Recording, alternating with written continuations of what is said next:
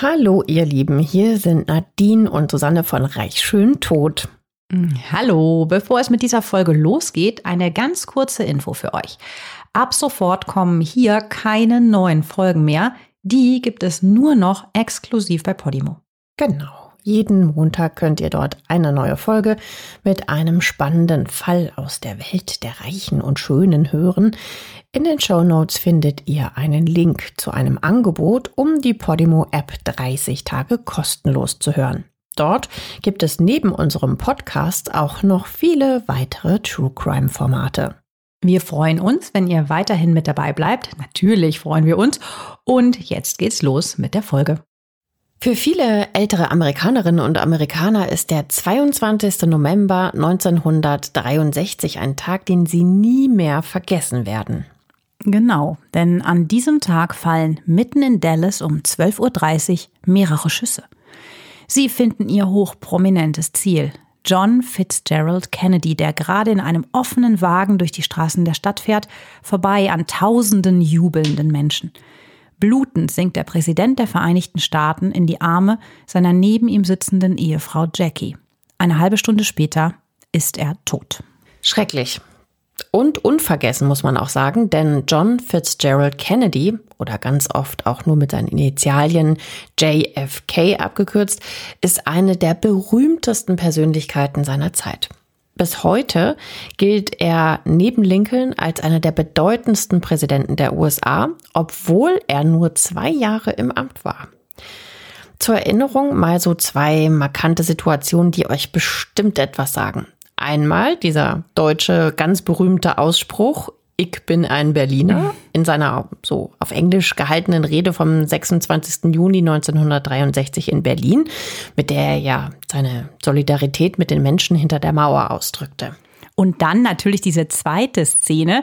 Hier hat man ihn eigentlich nicht selber vor Augen, sondern eher so einen ganz bestimmten Sound im Ohr, den man so schnell nicht mehr vergisst. Es geht natürlich um das legendäre Geburtstagsständchen von Marilyn Monroe, bei dem sie so lasziv ins Mikro Happy Birthday Mr. President haucht, dass dieses Ding fast schon rot wird und Feuer fängt.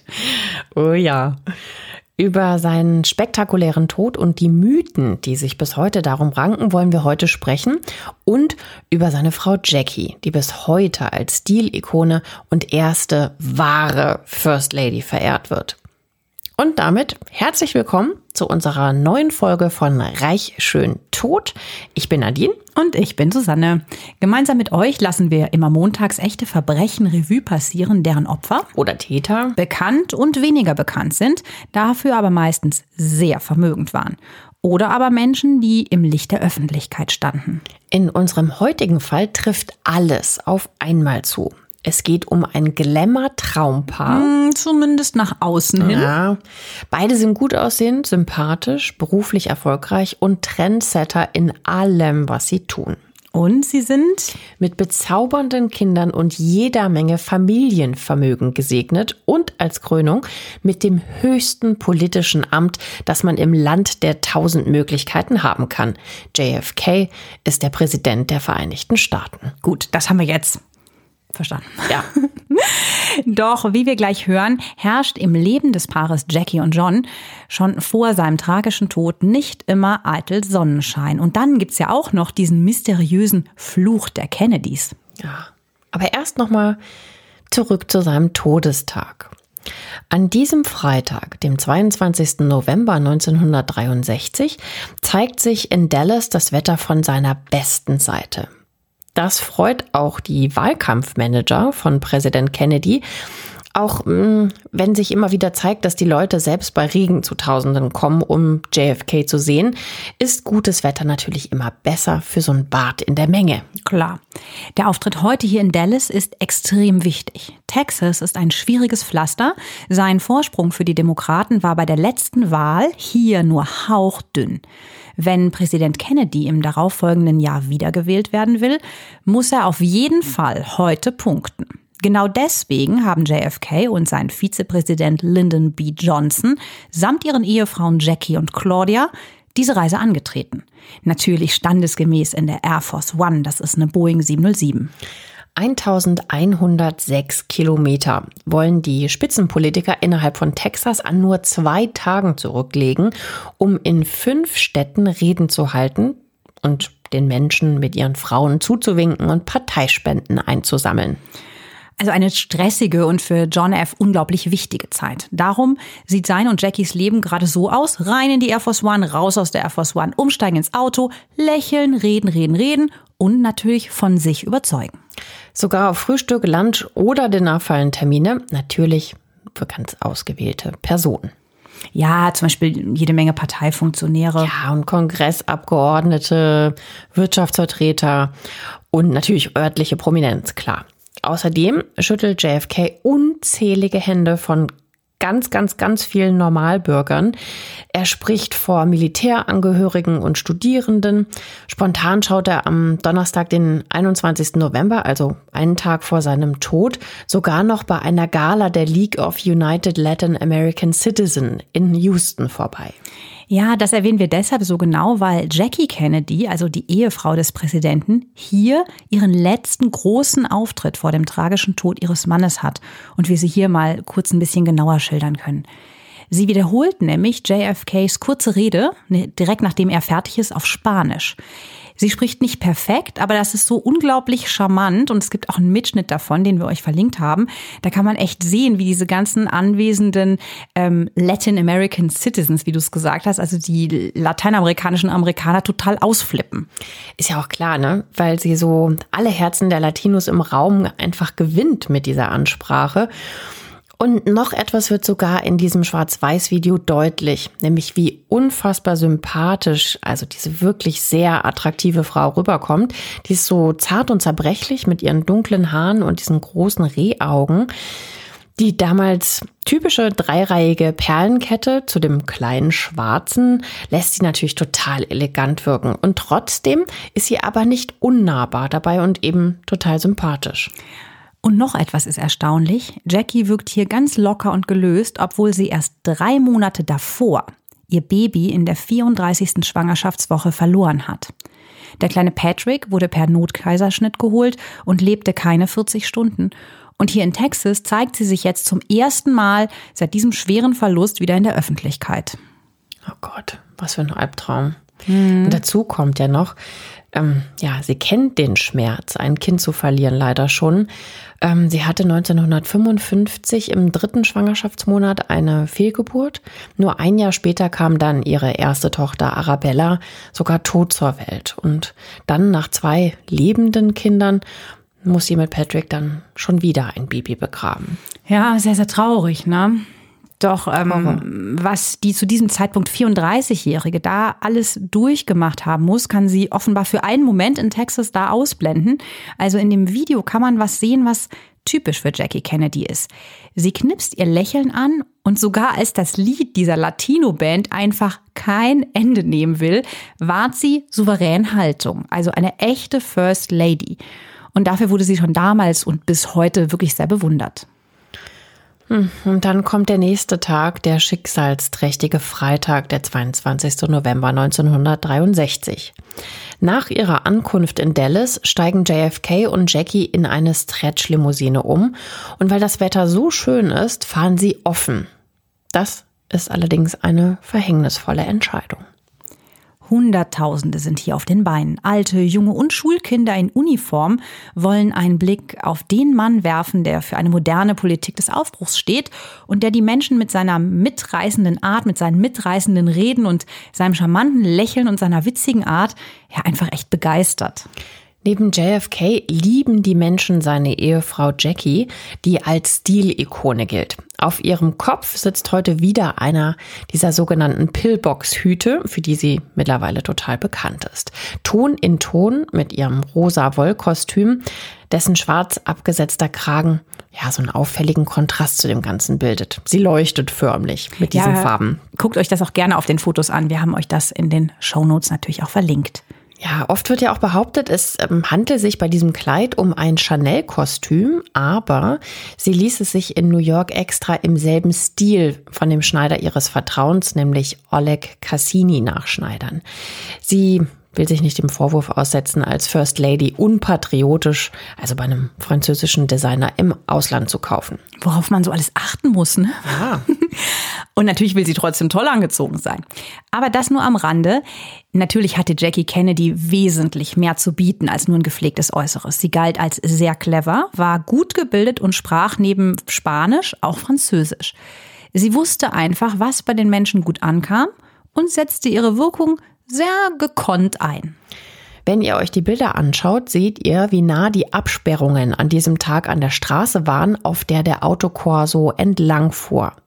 Das kann man sich heute natürlich alles überhaupt nicht mehr vorstellen. Ne? So ganz ohne zusätzliche Sicherheitsvorkehrungen fahren die da durch. Ne? Mm, aber auch für die damalige Zeit war das echt beachtlich, denn erst vier Wochen davor wurde genau dort in Dallas ein anderer Politiker, Adlai Stevenson, nach einer Rede tätlich angegriffen. Und man weiß, dass es genügend Leute gibt, die die politischen Ansichten des Präsidenten damals nicht teilen. Es ist nämlich die Zeit der Kuba-Krise, die Hochphase des Kalten Krieges mit der Sowjetunion und die Eskalation des Vietnamkriegs. Also alles insgesamt sehr brisante Themen.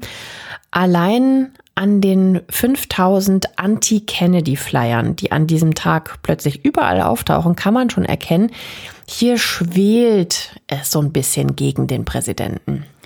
Ja, und dem Sicherheitsdienst haben diese vielen Auftritte, die er da geplant hat in Texas, tatsächlich viel, viel Kopfzerbrechen bereitet. Doch JFK ignoriert alle Warnungen und verlässt den Flughafen Love Field um 11.50 Uhr in einem dunkelblauen viertürigen Lincoln Continental, wie gesagt einem Cabrio, denn er will Präsenz zeigen. Wahrscheinlich fühlt er sich einigermaßen sicher in Anbetracht der 365 zu seinem Schutz abgestellten Polizisten. Da ist der Secret Service übrigens noch nicht mal mit reingerechnet. Wahnsinn, ne? Mhm. JFKs Platz ist in der letzten Reihe des Sechssitzers, rechts neben Jackie. Direkt davor, also in der mittleren Reihe, der Gouverneur von Texas, John Connelly, neben ihm seine Ehefrau Nellie. Ganz vorne neben dem Fahrer sitzt ein Personenschützer. Vizepräsident Johnson und dessen Frau Claudia sind zwei Autos weiter hinten und damit an sechster Stelle des Konvois. Ist natürlich auch sinnvoll, dass Präsident und Vize nicht im selben Wagen sitzen, aber wie wichtig das ist, wird sich heute tragisch zeigen. Der beeindruckende Konvoi besteht aus 25 blank geputzten noblen Wagen unterschiedlicher Größe. Drinnen sitzen Secret Service Agenten, der Bürgermeister, diverse Kongressabgeordnete, Kameraleute und Polizeibeamte. Für die Presse gibt es extra Busse. Flankiert wird das Ganze von Motorradpolizisten auf Harley-Davidson-Maschinen. Ganz vorne drei, dann fünf, neben dem Auto des Präsidenten jeweils rechts und links zwei. Weiter hinten kommen dann noch vier Motorräder. Also es ist schon recht beeindruckend, dieser ganze Zug. Ja, Wahnsinn, ein, ein Monstrum an, an einfach mal Fahrzeugen, was sich da so entlang wälzt. Ne? Mhm.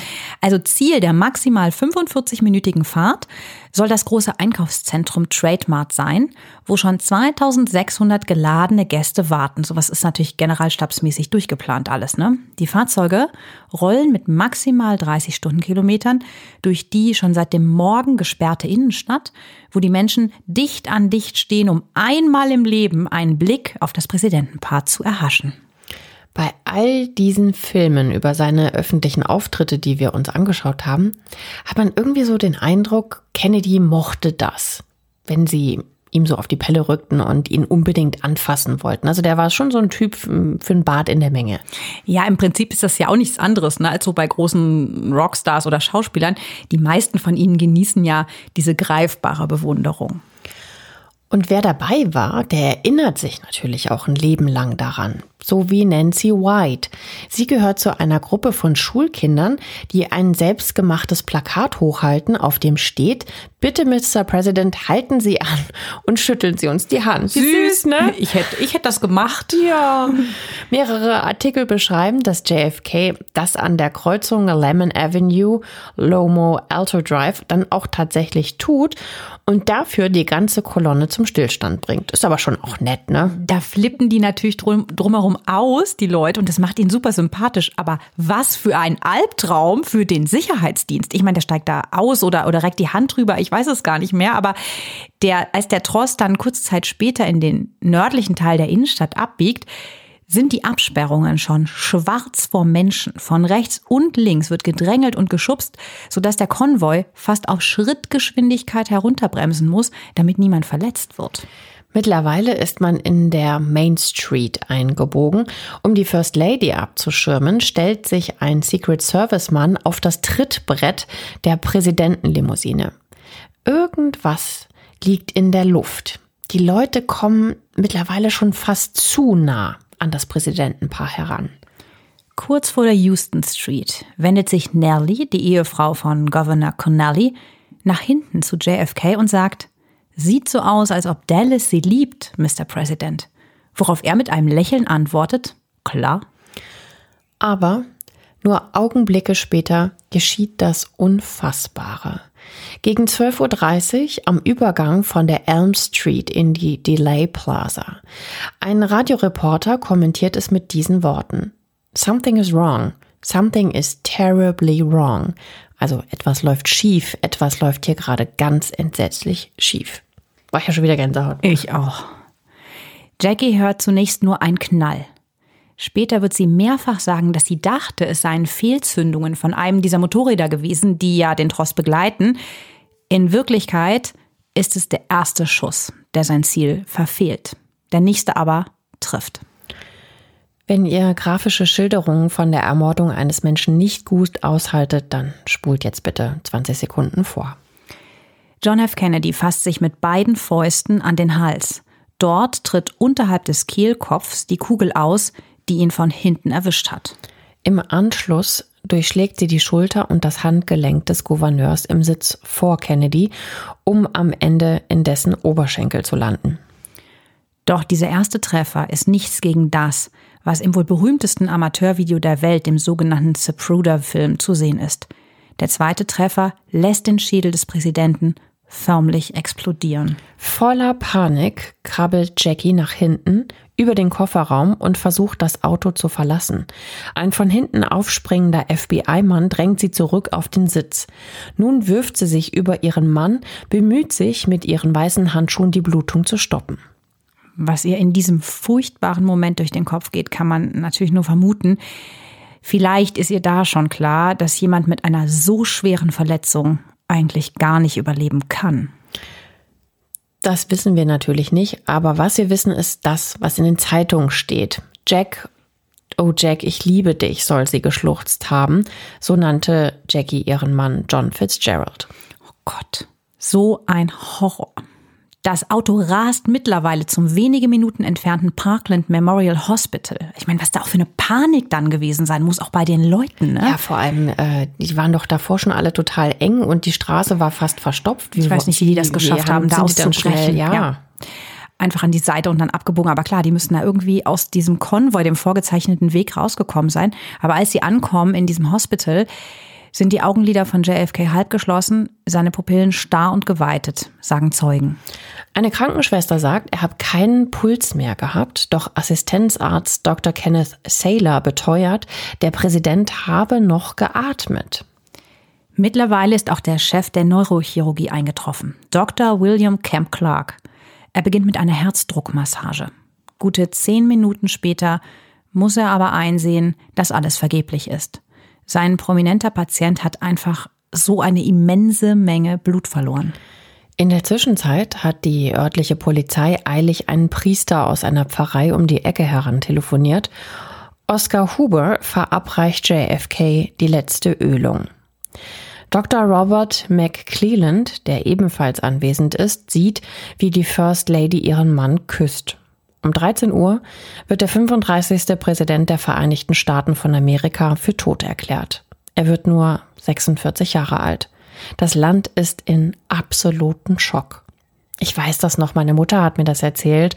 Äh, die war damals 20 äh, Jahre alt oder so und hat auch gesagt, die hätten alle geweint, weil es auch in Deutschland ganz schlimm gewesen ist, als die Nachricht dann verbreitet worden ist. Ja, erstens waren die halt, war der super beliebt, auch durch diese Berlin-Geschichte, die wir erzählt haben. Aber es war einfach so völlig undenkbar. Ich glaube, es war ein ähnliches Gefühl vielleicht wie bei uns bei 9-11, so diese mhm. Art von Schock, so das kann doch nicht sein. Und dann in dem Fall natürlich noch an der Person aufgehängt. Ja. Bevor wir euch erzählen, wie sich die Polizei jetzt auf die fieberhafte Suche nach dem Täter macht, werfen wir erst noch einen genauen Blick auf das Mordopfer JFK, dem damaligen Präsidenten der Vereinigten Staaten. John Fitzgerald Kennedy, von Freunden und Familie Jack genannt, kommt am 29. Mai 1917 in Brookline, Massachusetts, vor den Toren von Boston zur Welt. Er ist das zweite Kind von vier Jungen und fünf Mädchen des sehr vermögenden Ehepaars Joseph Patrick Kennedy und Rose Fitzgerald Kennedy. Neun Kinder? Wahnsinn. Was? Josephs Vater, also JFKs Opa, hat sich damals vom einfachen Arbeiter zum erfolgreichen Geschäftsmann hochgearbeitet. JFKs Vater selbst setzt noch einen drauf. Mit Mitte 30 ist er Multimillionär im Investmentgeschäft. Ein rücksichtsloser Mann, dem man Kontakte sogar zur Mafia nachsagt. Auch er unternimmt zahlreiche Versuche, als Politiker Fuß zu fassen, schafft es aber nie so wirklich. Dafür sollen seine vier Söhne in der Politik erfolgreich werden. Am besten Präsident. Hm, hm. Daher weht der Wind. Mhm. Ne? Papis große Erwartung. Und in Sachen Frauen ist der Vater von John F. Kennedy, Joseph Patrick Kennedy, übrigens auch kein Kostverächter und das ist auch was, was er all seinen Söhnen weitergibt. JFK verbringt also ein privilegiertes Leben mit Villa in Palm Beach, Florida und Ferienhaus am Atlantik in Massachusetts. Nach einer umfangreichen, sorgfältigen Ausbildung an diversen Privatschulen geht er nach England. Sein Vater ist nämlich mittlerweile amerikanischer Botschafter dort.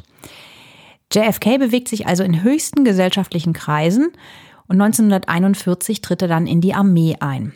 Er wird Kommandant auf einem Torpedo-Patrouillenboot und wird mit seiner Crew im Pazifikkrieg abgeschossen. Obwohl er selbst schwer am Rücken verletzt ist, schleppt JFK einen Kameraden schwimmend bis zu einer Insel, die fünf Kilometer entfernt liegt, und daraufhin feiert man ihn natürlich als Kriegsheld. Da geht sein Stern so langsam auf. 1944 geschieht dann ein schreckliches Unglück. Übrigens nur das erste in, von einer ganzen Reihe von zahlreichen Katastrophen, die über die Familie Kennedy hereinbrechen werden.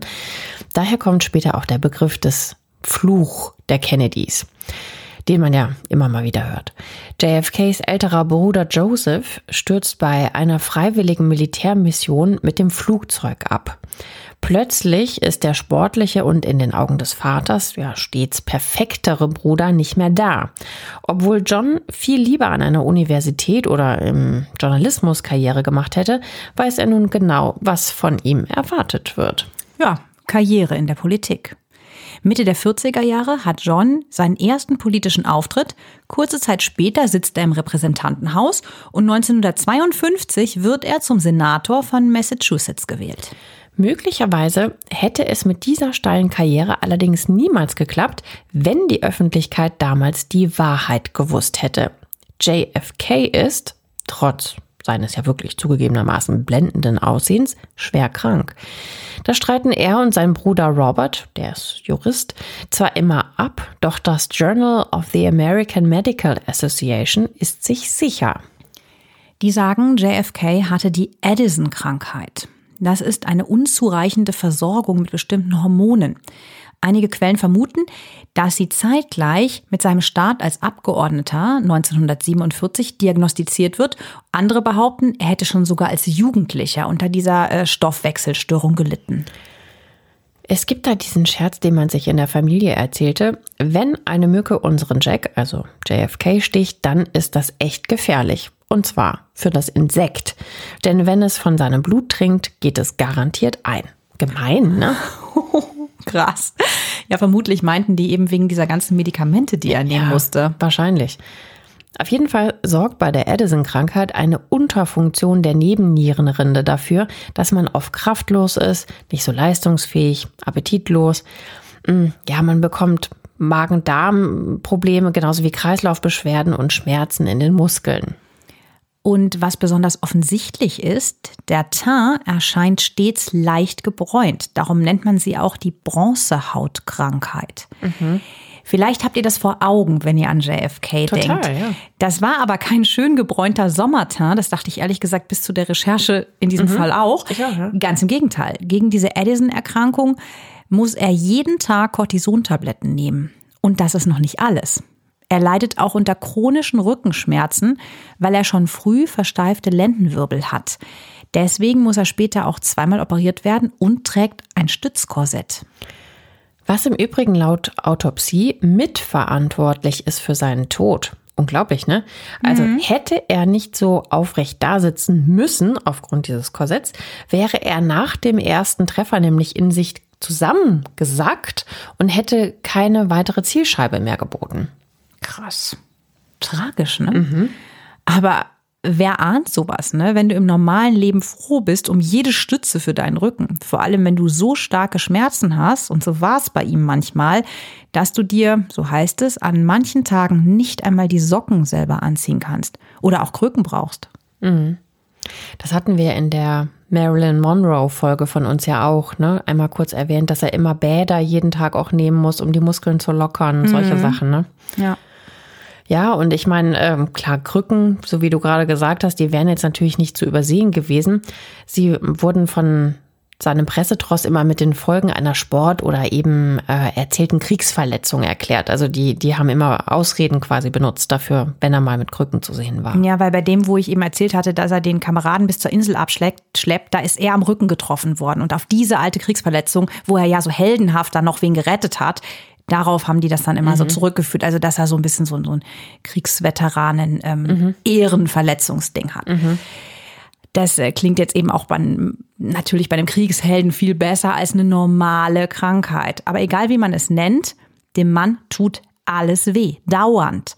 Dazu sorgt die Addison-Krankheit dafür, dass er jede Infektion mitnimmt und permanent stark erschöpft ist.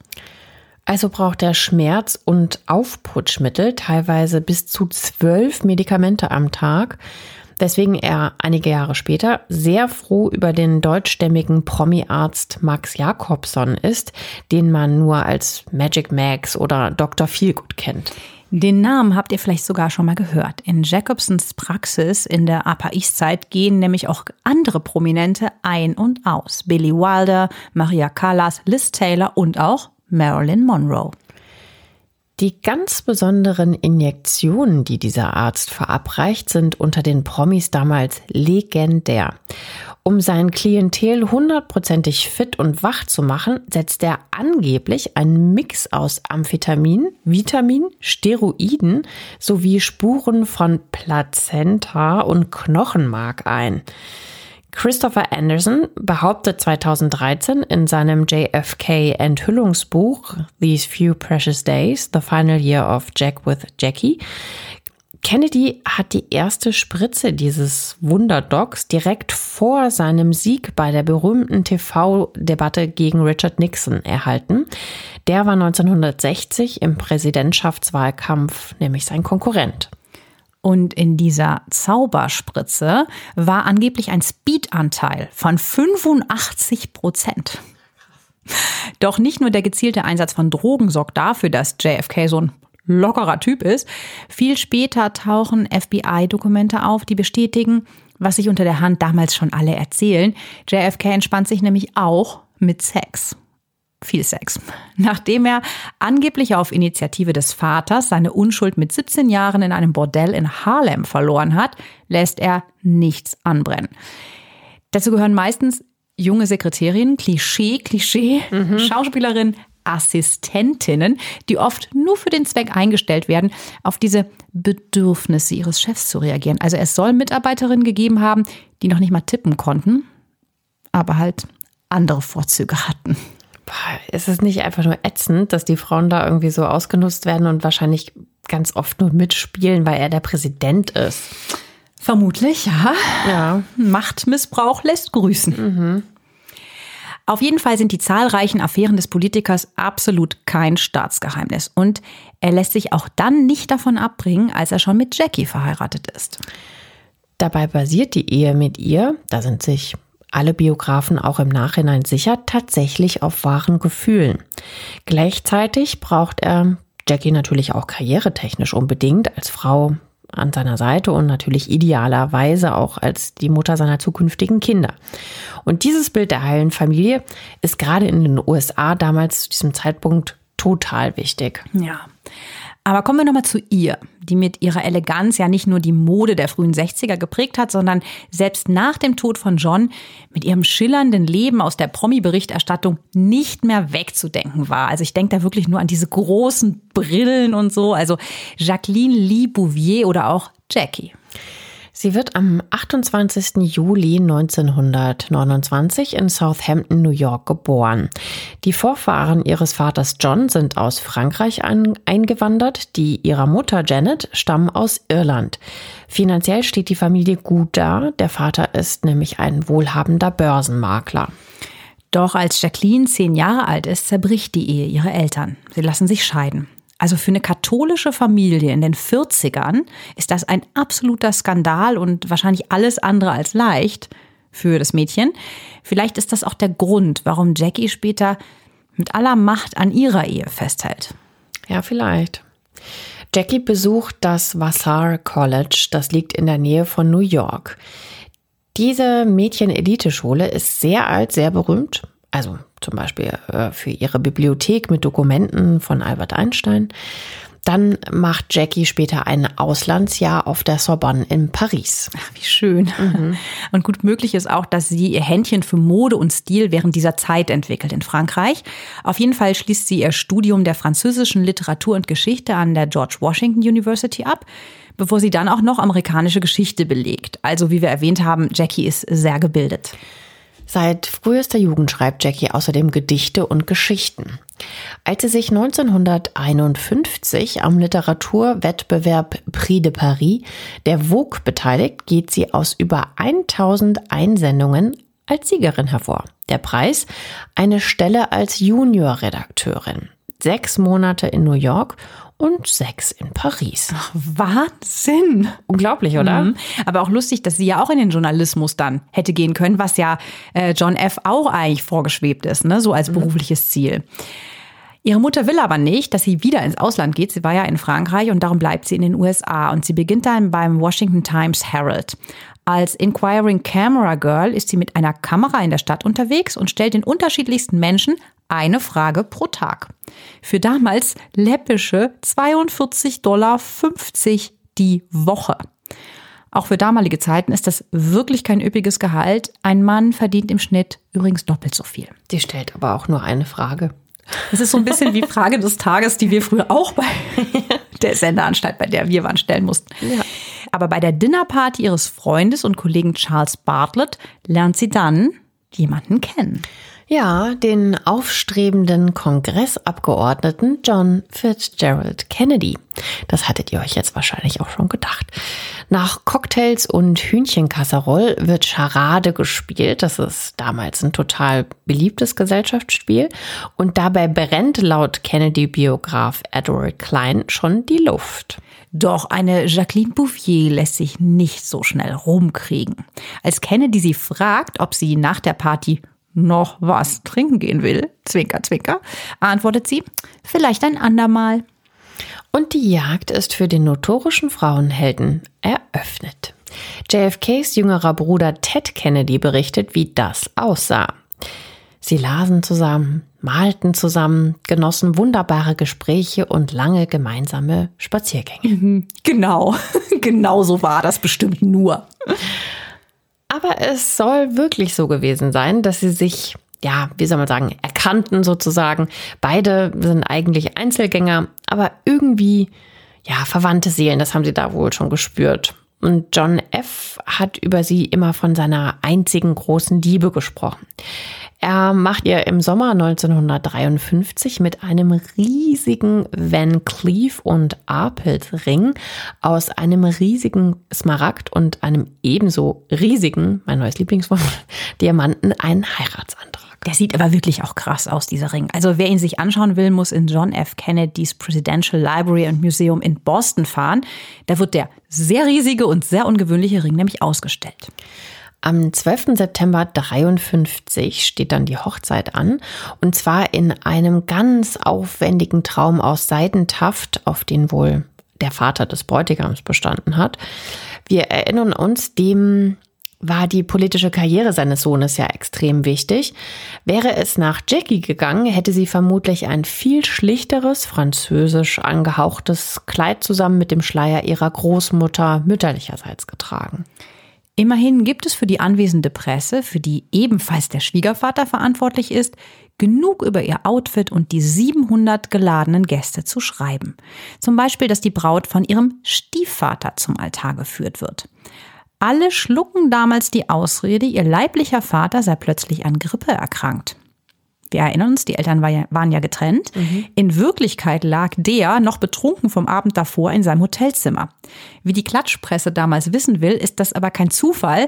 Jackies Mutter soll selber dafür gesorgt haben, dass ihr geschiedener Ex-Mann ordentlich abgefüllt wird, damit er der Hochzeit fernbleibt. Also auch schon damals Riesenklatsch- und Tratschgeschichten mhm. drumherum.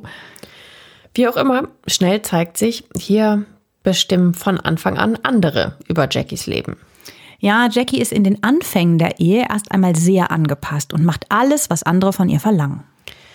Einige Journalisten beschreiben später, wie sie sich erst im Laufe der Ehe emanzipiert. Und das lässt sie am Ende zu einer Ikone für Frauen auf der ganzen Welt werden. Zunächst aber muss sie als Ehefrau eines aufstrebenden Politikers Kinder kriegen. Dieses Bild der heilen Familie ist ja in den 50er, 60er Jahren ganz wichtig. Mhm, ja, wie du eben schon mal gesagt hattest, ne? Aber leider klappt das nicht. Wie wir ja auch ganz am Anfang schon mal erzählt haben. Nach einer Fehlgeburt im Jahre 55 endet auch die Schwangerschaft mit der ersten Tochter Arabella tragisch, denn das Mädchen kommt ja 56 tot zur Welt. Wie schlimm das gewesen sein muss, ne? Zweimal schwanger in zwei Jahren und beide Male stirbt das Kind. Boah. Zumal damals die Eltern von verstorbenen Babys fast nie psychologisch betreut wurden. Wahnsinn, ne? Mhm. Wahnsinn. Außerdem hat Jackie offenbar gar keine Zeit, sich wirklich zu erholen. Also entweder ist ihr eigener Kinderwunsch oder der Druck von außen extrem stark, denn sie wird schnell wieder schwanger. Am 27. November 1957 wird Tochter Caroline Bouvier Kennedy gesund geboren und fast auf den Tag genau folgt ihr knapp drei Jahre später ihr Bruder. John Jr. Er kommt zur Welt kurz nachdem sein Vater am 8. November 1960 die Wahl zum Präsidenten gewonnen hat. Also nach außen hin alles total perfekt, ne? Mhm. So zwei süße Kinder die und, sind ja auch immer rausgeputzt, ja, ne? so niedlich. Gern auch in weiß und so. Und die waren wirklich, wirklich niedlich. Und so zieht Jacqueline im Januar 61 mit Anfang 30 als eine der jüngsten First Ladies samt ihren beiden kleinen Kindern ins Weiße Haus ein. Und eine ihrer ersten Amtshandlungen, sie räumt um. Wer hätte es gedacht, ne? Hm. Was lustig klingt, hat aber einen ganz seriösen Hintergrund. Sie will nämlich den Amtssitz des Präsidenten zu einem Ort der Geschichte machen. Von Anfang an hat Jackie ein Gespür für den ganz großen Auftritt. Sie sucht im Keller nach historischen Möbeln und Dekogegenständen. Außerdem kontaktiert sie Leute, von denen sie weiß, dass sie noch solche alten Dinge besitzen. Diese Leute werden halt charmant überzeugt, ihr die Sachen einfach zu überlassen, weil hier soll es kultiviert und gediegen zugehen und halt auch genauso aussehen. Und am Valentinstag 1962 ist alles fertig und wird spektakulär im Fernsehen präsentiert. Also eine Home Story, stell dir vor, im mhm. Weißen Haus. CBS darf zeigen, wie die erste Frau im Lande persönlich durch das Weiße Haus führt. Solche Einblicke hat man erstens noch nie zuvor bekommen und zweitens ist alles ausgesprochen durchdacht und geschmackvoll. Das beschert dem Sender eine Top-Einschaltquote. Mehr als 50 Millionen Zuschauerinnen und Zuschauer wollen sich das nicht entgehen lassen. Und dafür bekommt Jackie später sogar einen Emmy Award, also die höchste Auszeichnung für TV-Beiträge. Ja, das war damals natürlich ein absolutes Novum. Ne? Sowas gab es natürlich ja, wahrscheinlich noch gar Heute nicht. Heute zeigt jeder Promi der Vogue immer sein Haus. Ich meine, ich gucke das trotzdem gerne, aber es war wirklich so ganz neu. Ja, oder auf Insta-Stories machen sie es einfach. Oder so, ja. Freiwillig. Ja. Auch sonst ähm, engagiert sich Jackie kulturell. Beispielsweise organisiert sie ein Treffen von Nobelpreisträgern oder die Ausstellung der Mona Lisa in Washington, die ja sonst eigentlich im Louvre in Paris hängt. Bei all diesen öffentlichen Auftritten besticht sie nicht nur durch ihre Persönlichkeit, sondern ist eben auch immer hervorragend gekleidet. Ihr Markenzeichen sind die schmalen Kostüme und diese eingangs erwähnten Pillbox-Hütchen. Nach außen hin wirkt also alles ganz perfekt, aber in der Ehe von Jackie und John ist es leider ganz und gar nicht so. Die Spatzen pfeifen es längst von den Dächern, dass John immer noch der größte Frauenheld ist. Immer wieder muss Jackie sich mit den schmerzhaften Geschichten um seine Affären rumschlagen. Aktuell geht es um keine geringere als Sexbombe und Schauspielerin Marilyn Monroe. Es ist schon lange kein Geheimnis mehr für die Öffentlichkeit, dass sie und der mächtige Politiker JFK sich schon seit 1956 ziemlich gut kennen und da sind John und Jackie seit vier Jahren verheiratet. Naja, und sie ist auch gerade mit Autor Arthur Miller verheiratet, also auch nicht solo. Offenbar treffen sich Marilyn Monroe und John F. häufig in seiner luxuriösen Suite im noblen Hotel Carlyle in New York. Die geht über zwei Etagen, die 34. und 35. und besitzt neben zwei Terrassen auch einen Wintergarten. Außerdem soll sich die bekannteste Blondine der Welt oft heimlich ins Weiße Haus geschlichen haben. Und ihr bekanntes Ständchen im hautengen Kleid zu Kennedys Geburtstag am 19. Mai 1962. In das sie sich ja hat einnähen lassen. Mhm. Und sie hat sich übrigens an dem Tag auch bei der Arbeit krank gemeldet und dann da ist sie aber aufgetaucht und auch ein bisschen zu spät, wie immer. Ja, also sie, ähm, das ist nur das, das letzte provokante Tüpfelchen auf dem i für Jackie. Marilyn soll sie ja sogar mal angerufen haben, um ihr zu erzählen, dass sie demnächst First Lady wird, weil John F. Kennedy sich nämlich scheiden lässt. Ach, das ist ja auch krass, ne? Mhm. Wahnsinn. Naja, aber dazu hat Jackie nur ganz, ganz cool reagiert und hat ihr, hat ihr gesagt, ja, dann äh, viel Spaß in diesem Goldfischglas, weil man im Weißen Haus natürlich permanent unter Beobachtung steht. Kleiner Gossip am Rande. Später soll JFK Marilyn ja an seinen Bruder Robert weitergereicht haben, der ihr angeblich auch die Ehe versprach, was Robert aber auch nicht in die Tat umgesetzt hat. Das, äh, ja, ist die andere hochinteressante Geschichte. Wie es zu Marilyns Tod kam, haben wir euch ja schon in Folge 15 erzählt. Wenn ihr die Episode und diese heiße Romanze von den beiden noch gerne noch mal ein bisschen genauer hören wollt, dann Hört da gerne mal rein. Sie ist auf jeden Fall noch quicklebendig, als Jackie laut mehrerer Zeitungsberichte und laut den berühmten Hoover-Akten in ihrem Schlafzimmer einen Damenslip findet, den sie ihrem Mann mit den Worten unter die Nase hält. Du kannst dich ja mal umhören, wem dieses Teil gehört. Meine Größe ist es jedenfalls nicht. Ob das die Sue Marilyn gehörte, weiß man natürlich nicht. Ja, das mit dem Höschen, das ist aber auch eine ganz Stell dir das mal vor. Du musst dich mit so einem Kack da auseinandersetzen. Das ist ja furchtbar. Sehr demütigend. Ja. Zumal sie, wie wir ja schon angedeutet haben, nicht die einzige Frau im Leben des Präsidenten ist, äh, mit der sich Jackie auch noch herumschlagen muss.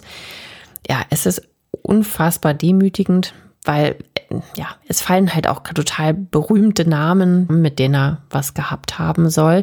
John Crawford zum Beispiel, Audrey Hepburn, Jaja Gabor und selbst an Jackies jüngere Schwester soll er sich rangemacht haben. Schlimm, oder? Wenn da was dran ist. Also es heißt, dass Jackie über diese genannten Ereignisse in Briefen schreibt, die sie ihrem, ja, man kann sagen, spirituellen Gesprächspartner, dem geistlichen Joseph Linard, zwischen 1950 und 64 nach Irland schickt. Doch gehen wir nochmal zurück zu den Ereignissen im Sommer 1963. Wir haben ja schon gehört, dass der kleine Patrick damals ein Frühchen ist.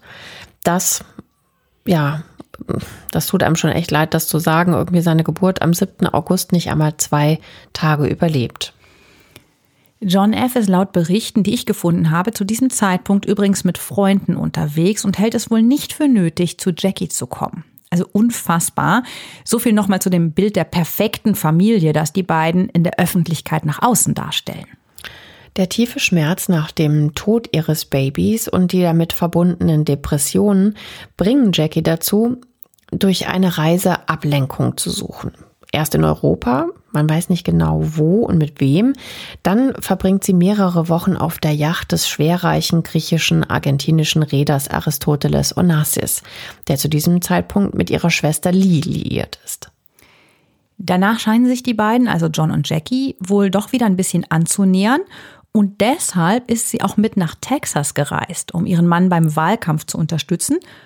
Und dann kommt der 22. November 1963, der so grausam enden sollte.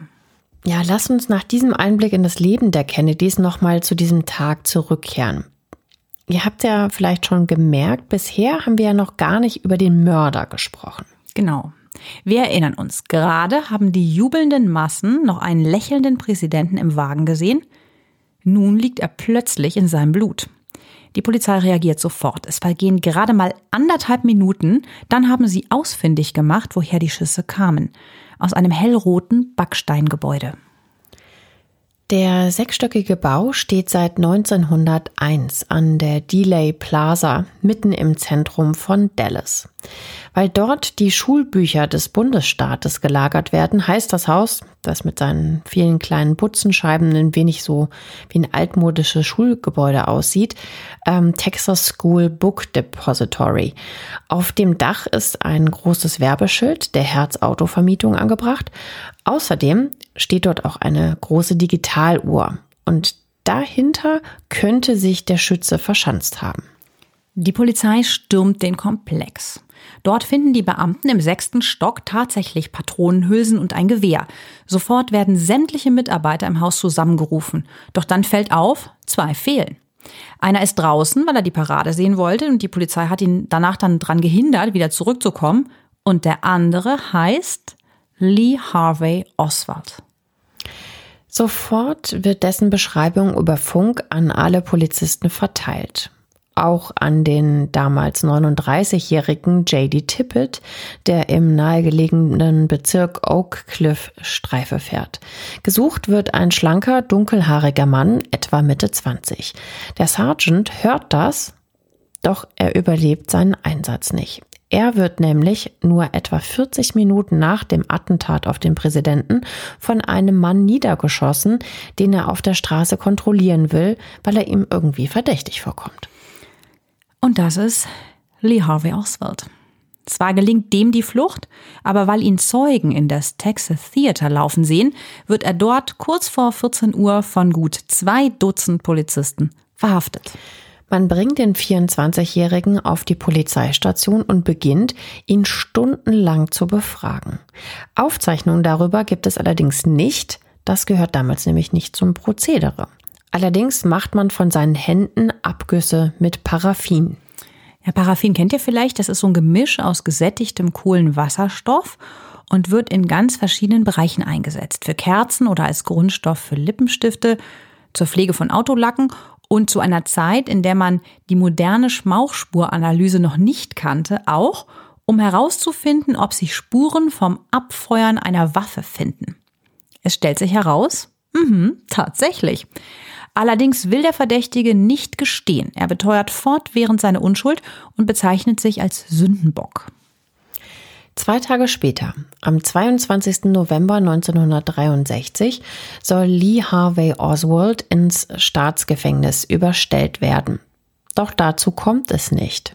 Achtung, in der Tiefgarage wird der Mann, den alle für den Mörder von JFK halten, erschossen. Vor laufenden Kameras, denn die Presse ist auch dabei, als das passiert. Dieser Täter ist Jack Ruby und der ist ein Nachtclubbesitzer. Krass, oder? Ja, wie kommt er denn da rein? Wie kommt er da rein? Das ist wirklich die Frage. Und wer ist der Typ? Was macht er da eigentlich? Und dann erschießt er den wahrscheinlich in dem Moment bekanntesten Verdächtigen der Welt, weil der wahrscheinlich den Präsidenten von Amerika ja. umgebracht hat. Wie krass, wie kann das sein? Mhm. Also der ist wohl ein bekannter Mafioso, der selber häufiger gern mal zu Gast in der Polizeistation war. Du meinst, inhaftiert wurde da? Mhm. Ja, und sich deshalb, deshalb natürlich dort auch gut auskannte. Ja, aber wie begründet er seine Tat? Wieso hat er den erschossen? Ja, da gibt's einige ganz verschiedene Aussagen von ihm. Einmal sagte zum Beispiel, er hat äh, Jackie Kennedy die Aussage bei einem äh, Prozess ersparen wollen und es ihr zuliebe getan. Mhm. Das widerruft er dann aber und geht auf eine Weltverschwörung gegen die Juden ein. Also etwas undurchsichtig, also sehr schräg. Sehr undurchsichtig und sehr schräg. Das führt zu allerlei Verschwörungstheorien. Und auf dem Sterbebett soll er aber auch noch gesagt haben, dass er ein Einzeltäter war. Also das war Jahre später, ne? Das mit dem Sterbebett. Aber das wirklich Spannende an dieser Stelle ist ja, hat denn Lee Harvey Oswald tatsächlich vorher die tödlichen Schüsse auf JFK abgefeuert? Und wer ist dieser Typ eigentlich? Warum glaubt man nach ersten Ermittlungen, er könnte wirklich der Schuldige sein? Lee Harvey Oswald kommt im Oktober 1939 in New Orleans zur Welt. Einige Monate zuvor ist sein Vater an einem Herzinfarkt gestorben. Die Erziehung von ihm und seinen beiden Brüdern scheint die Mutter zu überfordern. Als der kleine Lee Harvey drei Jahre alt ist, gibt sie alle drei Jungs ins Waisenhaus und es dauert ein gutes Jahr, bevor sie sie wieder abholt. Krass. Kurze Zeit später heiratet sie erneut die Ehe wird zehn Jahre lang halten. Oswald, das wird halt natürlich alles danach dann recherchiert und kommt so raus, ne? Mhm. Ist ein verschlossenes Kind, ein Schulschwänzer, der oft sich selber überlassen ist. Ein Sozialarbeiter sagt mal, er hatte den Eindruck, dass sich kein Mensch um den Jungen schert. Mit gerade mal 17 Jahren geht er zur Armee, also genauer gesagt zur Marine. Übrigens nur eine von mehreren erstaunlichen Parallelen im Leben der beiden Männer, deren Schicksal durch den Mord ja dann so untrennbar verknüpft scheint. Allerdings war JFK Offizier, während Oswald viele Ränge unter ihm steht. Er ist ein junger Mann, der einen Hang zum Kommunismus hat und sich selbst als Marxist bezeichnet. Das kommt natürlich nicht gut an in den USA und man ist froh, als man ihn bei der Army wieder los wird, weil er selbst den Dienst quittiert. Das, wie gesagt, findet man alles dann danach natürlich über ihn raus. Er will in die Sowjetunion. Im September 1959 macht er sich auf und nach einem Umweg über Helsinki, wo er sich ein Visum besorgt, erreicht er im Oktober Moskau. Nach anfänglichen Schwierigkeiten erlaubt man ihm, seinen Aufenthalt zu verlängern unter strenger Beobachtung des KGB. Man traut dem Amerikaner nicht, er könnte ja ein Spion sein. Diese Kontakte zum Klassenfeind werden später natürlich massiv gegen ihn verwendet und als Motiv für den Präsidentenmord erachtet. Doch die Sowjetunion hält nicht, was sich Oswald auch immer von ihr versprochen hat. Er kehrt zurück in die USA. In Dallas findet er einen Job in einem Fotolabor und verschafft sich gefälschte Papiere auf den Namen Alec J. Hidell. Damit mietet er ein Postfach, an das er sich kommunistische Zeitungen liefern lässt und Waffen. Mit beidem posiert er dann auch für ein Foto, das, das später als Beweis für seine Schuld dienen soll. Wir haben euch auch dieses berühmte Foto mal in den Show Notes verlinkt.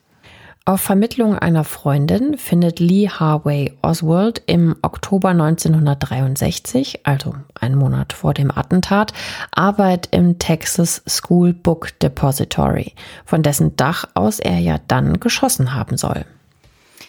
Oswald nimmt sich ein Zimmer in Oak Cliff. Das ist das benachbarte Stadtviertel, in dem er ja den Polizisten auf Streife erschießt und wo er auch am 22. November 1963, also am Todestag des Präsidenten, verhaftet wird.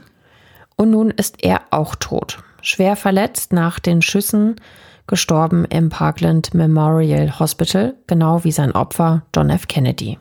Krass, oder? Mhm. Diese Parallelen? Mhm. Doch sicher könnte es zwischen den beiden Ermordungen keinen größeren Unterschied geben.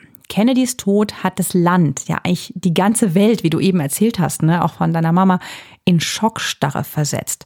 Würdenträger aus über 100 Nationen kommen nach dem Attentat nach Washington, um an dem Staatsbegräbnis, das, das direkt am 25. Mhm. November 63, teilzunehmen. In Deutschland versammeln sich mehr als 250.000 Menschen vor dem Rathaus im Berliner Stadtteil Schöneberg zu einer gemeinsamen Andacht. Millionen Zuschauer aus aller Welt verfolgen an den Fernsehgeräten die Übertragung der Zeremonie. Gleich im Anschluss an die Rückkehr des toten Präsidenten aus Dallas hat man den Sarg mit seiner Leiche zunächst 24 Stunden im Ostflügel des Weißen Hauses aufgebahrt. Hm, allerdings ist das nicht derselbe Sarg, in den man JFK im Krankenhaus gebettet hatte, nachdem er für tot erklärt worden war weil auf dessen weiße Seidenbespannung ist nämlich beim Transport Blut aus dieser massiven Kopfwunde äh. ausgelaufen. Sieht natürlich sehr erschreckend aus. Zumal die Bürger eventuell die Chance haben sollen, sich von ihrem Staatsoberhaupt am offenen Sarg zu verabschieden. Das ist da noch nicht ganz klar, ob man den da offen aufbahrt oder den Sarg geschlossen dahinstellt. Also muss der Sarg ersetzt werden und das ist dann durch ein anderes Exemplar aus Mahagoni. Tags darauf, an einem Sonntag, wird der neue Sarg mit der Leiche ins Kapitol überführt auf einem von Pferden gezogenen Wagen. Dort steht er, von der Flagge bedeckt, unter strenger Bewachung. Nach reiflicher Überlegung hat man sich gegen eine offene Aufbahrung entschieden. Die Verletzungen sind zu schwerwiegend.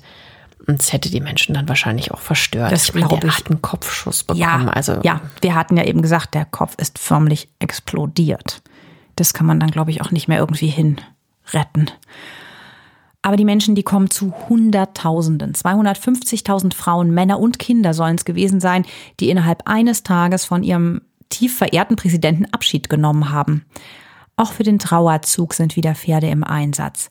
Sechs Rösser ziehen den Wagen mit dem Sarg durch die Straßen von Washington. Nach dem Gottesdienst in der Matthews Cathedral spielt sich ein Herz, ja, herzergreifender Anblick ab, der in die Geschichte eingehen wird. Am Ausgang steht Jackie, das Gesicht hinter so einem ganz langen schwarzen Schleier. Sie ist 34 und jetzt natürlich Witwe. Wie eingefroren wirkt sie, also steht da so ganz steif. Rechts und links umrahmt von den beiden Brüdern ihres verstorbenen Mannes und vor ihr die beiden Kinder. Beide in hellblauen kurzen Mäntelchen, weißen Söckchen und roten Schuhen. Der kleine John Junior in, damals ist es ja üblich, so ganz kurzen Hosen. Seine Schwester trägt das Genarche. Der Kleine zappelt ein wenig hin und her und da beugt sich seine Mutter Jackie zu ihm herunter und flüstert ihm etwas ins Ohr. In diesem Moment ja, wenn man nur dran denkt, dann kriegt man schon wieder eine Gänsehaut. Und das war echt rührend. Ja, in diesem, dann, dann hebt nämlich der John Junior, der wird auch John John genannt, der genau an diesem Tag drei wird, seine Hand an die Schläfe und salutiert. Danach reibt er sich die Augen. Wahrscheinlich kennt ihr das Bild ohnehin, wir haben es euch aber nochmal verlinkt, genau wie den kompletten 30 Sekunden Film mit der Szene. Hm. Wieso kam das eigentlich mit dem Salutieren? Also musste der das irgendwie lernen? Also war ja mit Sicherheit einstudiert, oder? Naja, also tatsächlich war Kennedy, sein Vater, ein paar Monate zuvor mit seinem Sohn in Arlington auf einem Soldatenfriedhof. Und für diese offizielle Sache hatte man mit dem Kind diesen speziellen Ehrengruß einstudiert. Und damit wahrlich ein Fotomotiv geschaffen, das niemanden kalt lässt, weil der Sohn ja zu Ehren seines ermordeten Vaters salutiert, des Präsidenten. Und das macht er natürlich dann zum ersten und letzten Mal für seinen Vater. Doch mit der Beerdigung ist natürlich längst nicht alles vorbei. Denn immer noch will und muss man unbedingt klären, was tatsächlich hinter dem Attentat steckt. Das soll die sogenannte Warren-Kommission herausfinden, bekannt nach dem ihr Vorsitzenden Richter Earl Warren. Extra für diese Aufgabe ist sie ins Leben gerufen worden, und zwar ab dem 29. November 63 vom früheren Vizepräsidenten, der jetzt amtierender Präsident ist, nämlich Johnson. Lyndon B. Johnson wird am Tag der Ermordung seines Vorgängers John F. Kennedy noch auf dem Flughafen von Dallas in der Air Force One mit verstandener Mine von der Richterin Sarah Hughes vereidigt. Neben ihm, auch dieses Foto ging um die Welt, steht in ihrem blutbespritzten Kostüm Jackie Kennedy. Sie hat sich nicht umgezogen, obwohl es im Flieger Wechselklamotten gegeben hätte. Sie behält stundenlang an, was sie getragen hat, als sie sich im Auto über den reglosen Körper ihres Mannes geworfen hatte. Und sie sagt darüber später, die Leute sollten das Blut sehen. Erst als sie am nächsten Morgen um 4 Uhr wieder zu Hause ist, zieht sie sich aus. Ein Hausmädchen steckt das Oberteil, den Rock und die Bluse in einen Beutel. Nach einigen Monaten bringt man den ins Nationalarchiv.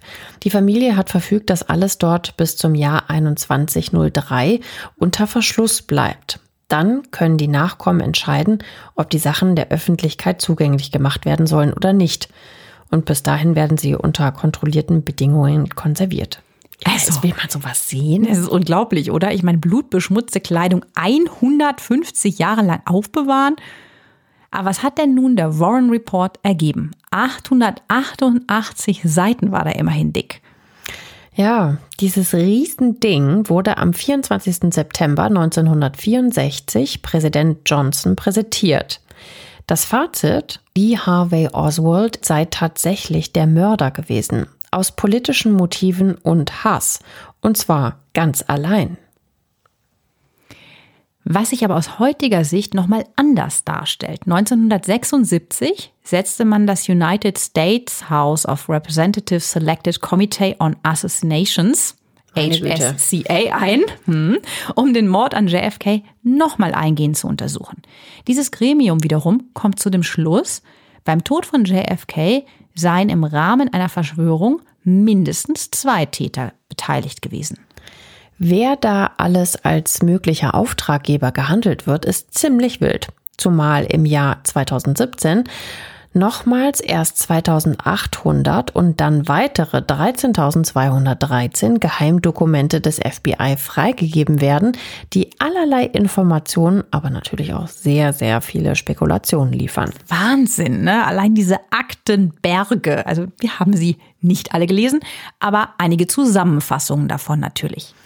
Ja, neben der CIA und dem FBI als möglicher Auftraggeber für den Mord wird dort auch der kubanische Diktator Fidel Castro zum Beispiel genannt.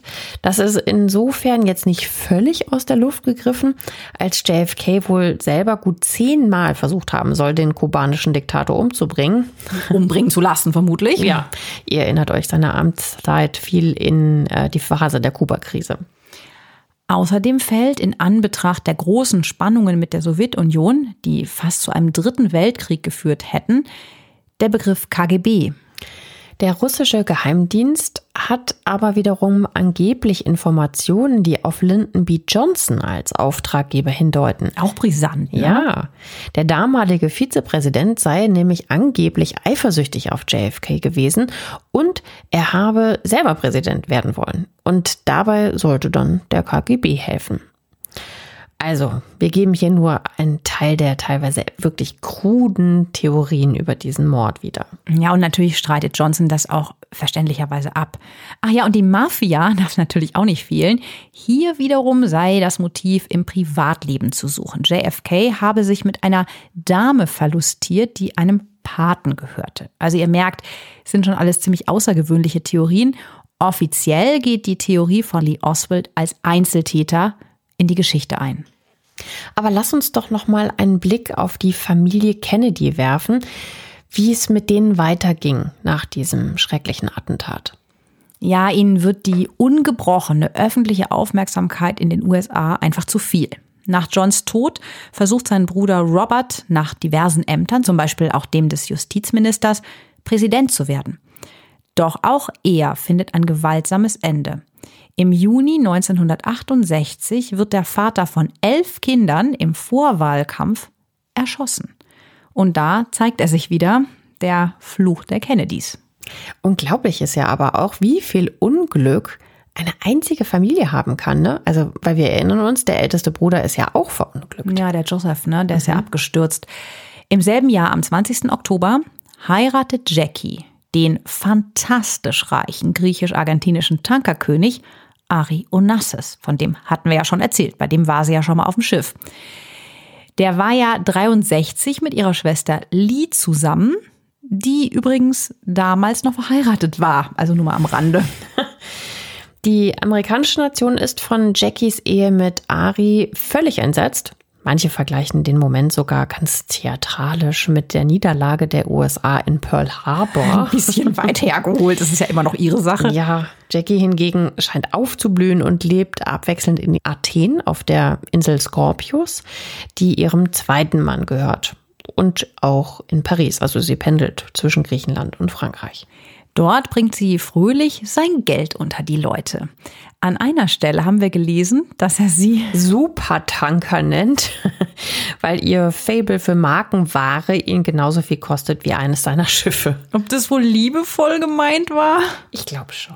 Nein, ich glaube nicht. Ich glaube, fand sie ziemlich verschwendungssüchtig. Aber sie hatte wirklich tolle Outfits. Also damals blüht sie nochmal total als Stilikone auf, ne? mit diesen riesen Sonnenbrillen und werden Handtaschen nach ihr benannt und ja. Mhm. Wer weiß, ob das wohl der Grund war, warum er sich sieben Jahre später von seiner Frau scheiden lassen wollte. Man nennt sie übrigens jetzt Jackie O. Vielleicht ist der Grund für die Scheidung aber auch seine On- und Off-Beziehung zur Sängerin Maria Callas. Man weiß es nicht und es kommt auch gar nicht zur Auflösung der Ehe, denn Aristoteles ähm, stirbt nämlich vorher mit 69 Jahren. Von dem Milliardenvermögen von Aristoteles, Ari, Sokrates, Homer, Onassis bekommt Jackie wegen des Ehevertrages nur 27 Millionen Dollar. Das sind nach heutigem Stand umgerechnet 112 Millionen Euro. Mit diesem Geld und dem, was sie als sehr erfolgreiche Verlagslektorin ab 1976 verdient, lebt sie noch fast 20 Jahre, bis sie am 19. Mai 1994 an Krebs stirbt. Übrigens im Beisein ihres neuen Lebensgefährten, dem Diamantenhändler Maurice Tempelsman, mit dem sie ab 1980 zusammen ist. Die Tochter Caroline ist Autorin und war als Botschafterin der Vereinigten Staaten in Japan bis Januar 2017.